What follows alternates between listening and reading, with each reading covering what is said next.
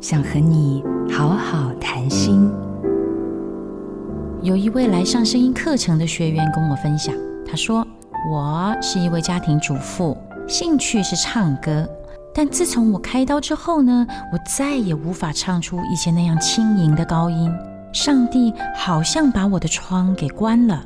他的声音是有一些压抑的，那是源自于一种对自己的不认同。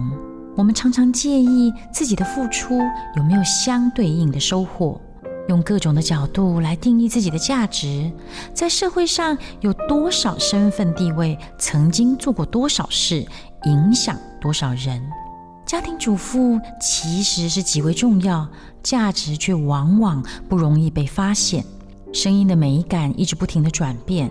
五十年前流行黄鹂鸟般清亮的声音，现在却流行性感沙哑的声音。我建议他试着练习发声，把声带的肌肉当健身一样的延展。对，就是这个声音很好听啊！我赞美他。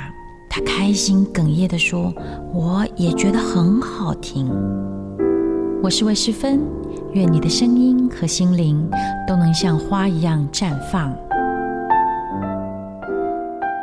好家庭联播网，中部地区。古典音乐台，FM 九七点七；北部地区，Bravo FM 九一点三。